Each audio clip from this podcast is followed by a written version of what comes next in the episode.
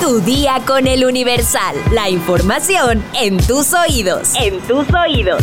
Hola, hoy es lunes 31 de julio de 2023. Ya se acabó el mes, ahora sí, último día. Nos quedan cinco meses para que termine el año. Se acaba oficialmente la temporada de memes de Julio Iglesias. Algunos estaban bien buenos. Pero bueno, terminemos este mes con toda la actitud. Así que ponte cómodo y... ¡Entérate!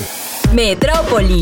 Por el presunto desvío de 273.7 millones de pesos al interior del Instituto Politécnico Nacional que dirige Arturo Reyes Sandoval, la diputada de Morena, Inés Parra, exigió que haya castigo a los responsables. De acuerdo con la legisladora federal, en las auditorías de 2019, 2020 y 2022 hubo observaciones realizadas por la Auditoría Superior de la Federación que nunca fueron solventadas. Sin embargo, ni la Auditoría Superior ni la Secretaría de la Función Pública interpusieron querellas en la materia, motivo por el que ella misma denunció por la presunta comisión de los delitos de peculado, abuso de autoridad, cohecho, concusión, enriquecimiento ilícito, coalición de servidores públicos, ejercicio abusivo de funciones, ejercicio ilícito de servicio público y tráfico de influencias en agravio a la Hacienda Pública Federal y contra los servidores públicos del Instituto Politécnico Nacional que resulten responsables. Además, advirtió advirtió que no solicitará una comparecencia de Reyes Sandoval, pues de acuerdo con la diputada, las explicaciones ya no deberán dirigirse a la Cámara Baja, sino ante un juez. Finalmente agregó que además del IPN, tiene registro de desvíos al interior de la Universidad Nacional Autónoma de México y de la Universidad Autónoma Metropolitana, y detalló que ya prepara una nueva denuncia por los tres casos en su conjunto. En tanto, por el presunto delito en el Instituto Politécnico Nacional, ya existe una denuncia ante la Fiscalía Especial especializada en materia de combate a la corrupción. Nación.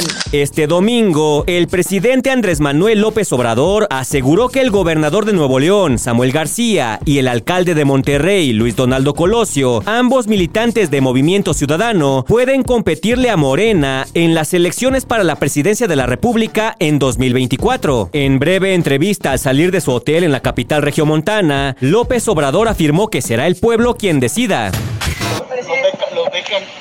para competirle a Morena. Ah, claro que sí, a todos, todos pueden, todos pueden, el que decide es el pueblo. Estados. Cancún se encuentra entre los 10 destinos favoritos de los estadounidenses para este verano. Más del 33% de los turistas que llegarán a Quintana Roo provienen de Estados Unidos, así lo muestra un estudio.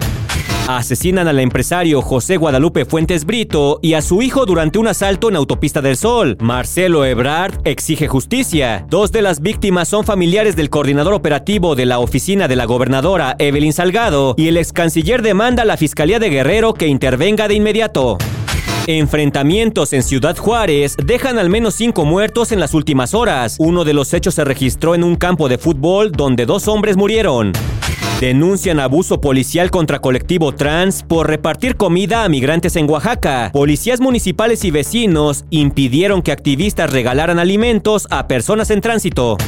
Un accidente en un elevador del Hospital General de Pachuca, al desnivelarse 15 centímetros, ocasionó lesiones cervicales a una enfermera de esa institución de salud. De acuerdo con la dependencia, alrededor de las 10 de la mañana con 15 minutos, mientras se encontraba en servicio, uno de los elevadores se desniveló 15 centímetros, lo que originó que la enfermera identificada como Arlette presentara lesiones en las cervicales. En Jalisco, a través de redes sociales, se denunció la caída de un elevador en el hospital número 46 del Instituto Mexicano del Seguro Social, ubicado en Guadalajara, Jalisco. El usuario Arturo Herrera compartió videos e imágenes del incidente y señaló que el elevador quedó atorado entre los pisos 10 y 9 y en su interior se encontraban 8 personas que quedaron atrapadas. Mundo. Un juez de garantías legalizó este domingo la detención del hijo del presidente colombiano Gustavo Petro, Nicolás Petro Burgos, y su exesposa Daisuri Vázquez Castro, después de que fueron arrestados el sábado pasado por elementos de la Fiscalía por lavado de activos y enriquecimiento ilícito. Después de una sesión de nueve horas, se dio a conocer que la audiencia de imputación de cargos se realizará el próximo martes. El juez 74 penal con función de control de garantías de Bogotá declaró la sesión como reservada. La fiscalía formulará cargos en contra de Petro Burgos por los delitos de lavado de activos y enriquecimiento ilícito, mientras que Vázquez Castro enfrentará acusaciones por lavado de activos y violación de datos personales. Además, la fiscalía solicitará medidas de aseguramiento. El caso representa un duro golpe al gobierno del izquierdista Gustavo Petro, al ser la primera vez en la historia del país que el hijo de un presidente en funciones es detenido y acusado de recibir fondos ilícitos para la campaña, lo que ha llevado a la oposición a solicitar una investigación en torno al mandatario.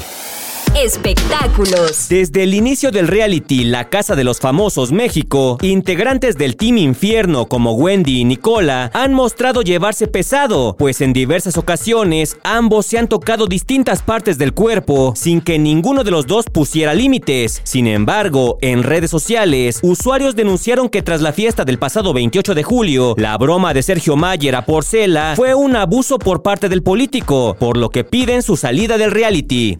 Político. ¿Si es político, Sergio, o qué? ¿Actor, cantante, qué es? Bueno, seguimos. Lo que comenzó como un momento divertido en el que Wendy le quitó los calzoncillos a Nicola, que se encontraba sobre su cama, terminó en un instante en el que Sergio, Wendy y Poncho sometieron al peruano en el suelo y sin ropa fue embarrado con crema por Mayer, mientras que los demás lo nalguearon. Mientras que algunos internautas piden no exagerar y opinan que se trató de un momento en el que todos jugaron, como lo han hecho en muchas otras ocasiones, otros lamentaron que se normalice este abuso e incluso piden a la producción que tome cartas en el asunto pues no se debería normalizar situaciones como esta. Asimismo cuestionaron qué hubiera pasado si en lugar de Nicola hubiese sido Wendy la sometida. En tanto, fanáticos del peruano piden no darle difusión al video, pues el concursante tiene un hijo menor de edad. Ya en otro episodio de este podcast habíamos hablado de la casa de los famosos y hubo un comentario por ahí que nos dijo que esta información no era relevante. Y bueno, es una nota de espectáculos. Pero ya, la verdad, la verdad, a calzón quitado. ¿A alguno de ustedes le gusta la casa de los famosos? Se me hace que sí. Deja tu comentario en Spotify.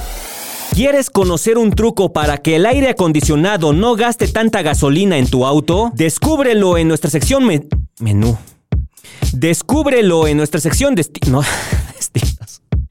Descúbrelo en nuestra sección autopistas en eluniversal.com.mx. Perdón, perdón, hay días así. Vamos a leer unos cuantos comentarios. Mi sección favorita. Fernando Torres nos dice, la información del programa es de mucho interés, pero la voz y forma de hablar del presentador da una tremenda hueva. Úchale. Y eso que según yo hablo muy animado. Gracias por tu comentario, Fernando. Intentaremos mejorar. Sara Magali Rojas nos dice, qué triste que no hubo comentarios el domingo. Saludos desde la Ciudad de México. Muchas gracias, Sara. Tú eres de las que nunca falla. Love Riverbrook nos dice, me encanta que haya información en fin de semana. La voz y estilo de narración de la conductora son muy agradables. Gracias por mantenernos informados los siete días de la semana. Bueno, pues por lo menos Cintia sí les gusta. es broma, es broma. Y por último, Román Román, no Ramón. Pónganse nombres que uno pueda leer, caramba. no es cierto, no es cierto. Román, no Ramón nos dice, excelente podcast. Muchas gracias por mantenernos informados aún en fin de semana, aún si no hay comentarios. Muchas gracias a todos por sus comentarios. No se preocupen si un día no pueden escribir. Sabemos que tienen una vida muy ocupada, muchas cosas que hacer. Y aquí lo importante es que estén bien informados. Así que mientras nos escuchen, eso nos basta. Y por hoy ya estás informado. Pero sigue todas las redes sociales de El Universal para estar actualizado. Comparte este podcast y mañana no te olvides de empezar tu día. Tu, día, con, El Universal. Tu día con El Universal. La información en tus oídos. En tus oídos.